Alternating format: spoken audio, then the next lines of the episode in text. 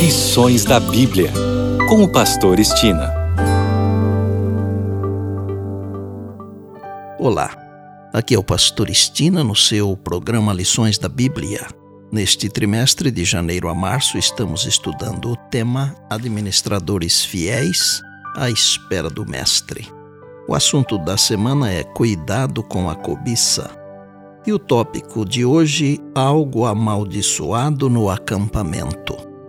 Vou começar o tópico de hoje com uma frase que usei para iniciar um sermão há mais de 10 anos na igreja do NASP, Campus 1, em São Paulo. Quando desobedecemos a uma ordem explícita de Deus, não apenas desonramos ao Senhor que nos criou e nos redimiu, como também manchamos o seu santo nome diante dos inimigos. O caso de Acã na conquista de Jericó é típico. Depois de 40 anos no deserto, os filhos de Israel entraram na terra prometida. Por um milagre de Deus, cruzaram em terra firme o rio Jordão no período das cheias. Essa travessia foi tão impressionante que se derreteu o coração dos reis pagãos em Canaã e não tiveram coragem para lutar. Veja as palavras de Josué em Josué capítulo 5.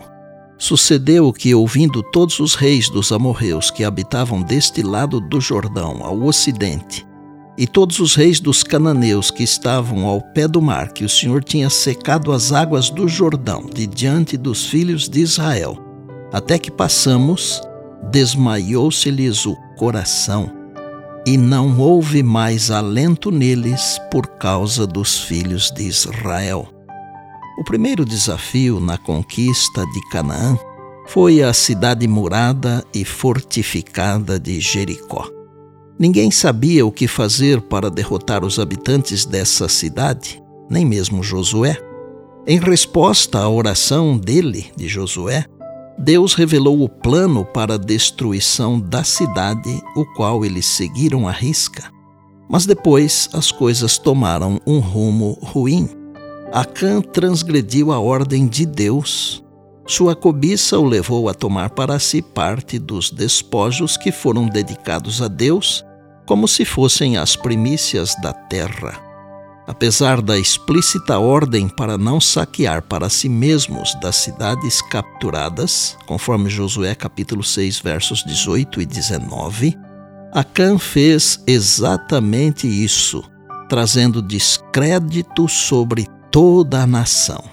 Após a derrota em Ai, Josué temeu e disse: Quando os cananeus e todos os moradores da terra ouvirem isto, nos cercarão e apagarão o nosso nome da face da terra.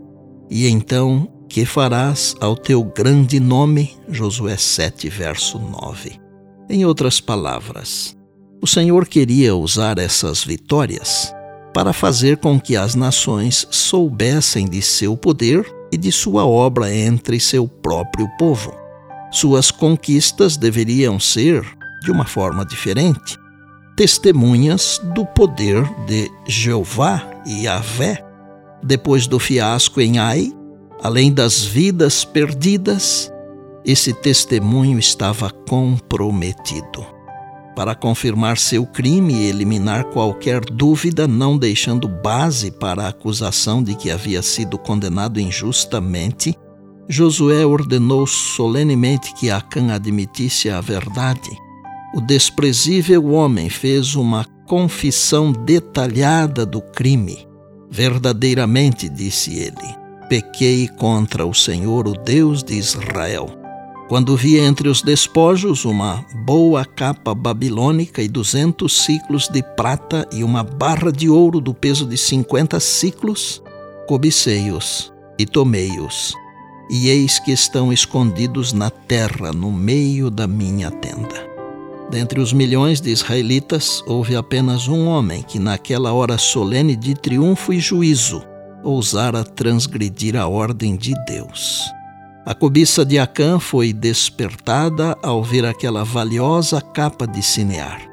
Mesmo quando ela o colocou face a face com a morte, ele lhe chamou de uma boa capa babilônica, Josué 7, 21. um pecado levou a outro, e ele apropriou-se do ouro e da prata, dedicados ao tesouro do Senhor. Roubou de Deus as primícias da terra de Canaã. Está no livro Patriarcas e Profetas, as páginas 495 e 496. A história de Acã é muito triste, muito triste, mas está registrada na palavra para nos ensinar que a cobiça leva à morte e morte eterna. Por bondade, lembre-se sempre das palavras de Jesus. Passará o céu e a terra, porém as minhas palavras não passarão, eis que venho sem demora. Bem, amanhã tem mais, se Deus assim nos permitir. E disse Jesus: Examinais as Escrituras, porque julgais ter nelas a vida eterna. E são elas mesmas que testificam de mim, João 5,39. Eu sou o Pastor Estina e este é o seu programa Lições da Bíblia, diariamente com você, pela graça e misericórdia de Deus.